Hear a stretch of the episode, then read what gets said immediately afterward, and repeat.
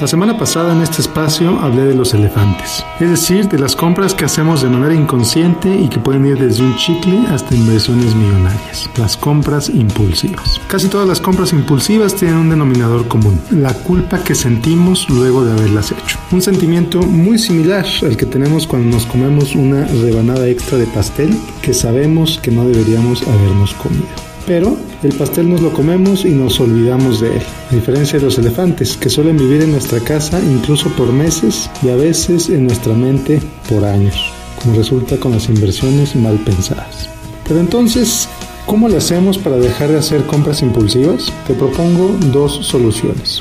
Entrenar tu mente y automatizar tus finanzas. Ambas pueden trabajar muy bien por separado, pero en conjunto son poderosísimas. Y prácticamente te puedo garantizar que puedes dejar de hacer compras impulsivas si las utilizas de manera frecuente. Hablemos de entrenar tu mente. Antes de hacer cualquier compra, te propongo que te hagas las siguientes preguntas. Número uno, ¿es esto algo que quiero o es algo que necesito? Número dos, ¿qué diferencia va a hacer esto en mi vida? Y número tres, ¿Puedo usar este dinero en algo que me haga más feliz? Ya en otro momento hablaremos cómo evaluar una inversión, pero por lo pronto hazte esas tres preguntas. Por otro lado, si como yo eres fanático de comprar en línea, te sugiero que pongas ese artículo que quieres comprar en el carrito de compras de la tienda y lo dejes ahí por 7 días.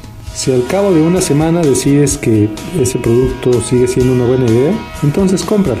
Pero a mí al menos me ha pasado muchas veces que cuando regreso al carrito de compra, pues realmente ya no quiero comprar ese producto.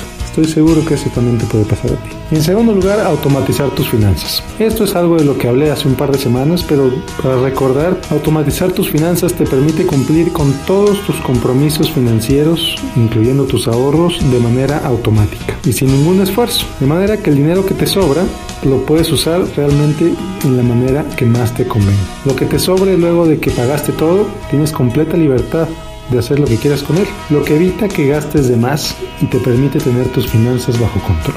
Bueno, espero que apliques estas dos ideas, entrenar tu mente y automatizar tus finanzas, y te invito a que me cuentes cómo te fue. Sígueme en facebook.com de Donald Miguel Gómez Consejero y ahí déjame tu mensaje. Soy Miguel Gómez, consejero financiero, Noticias MBS.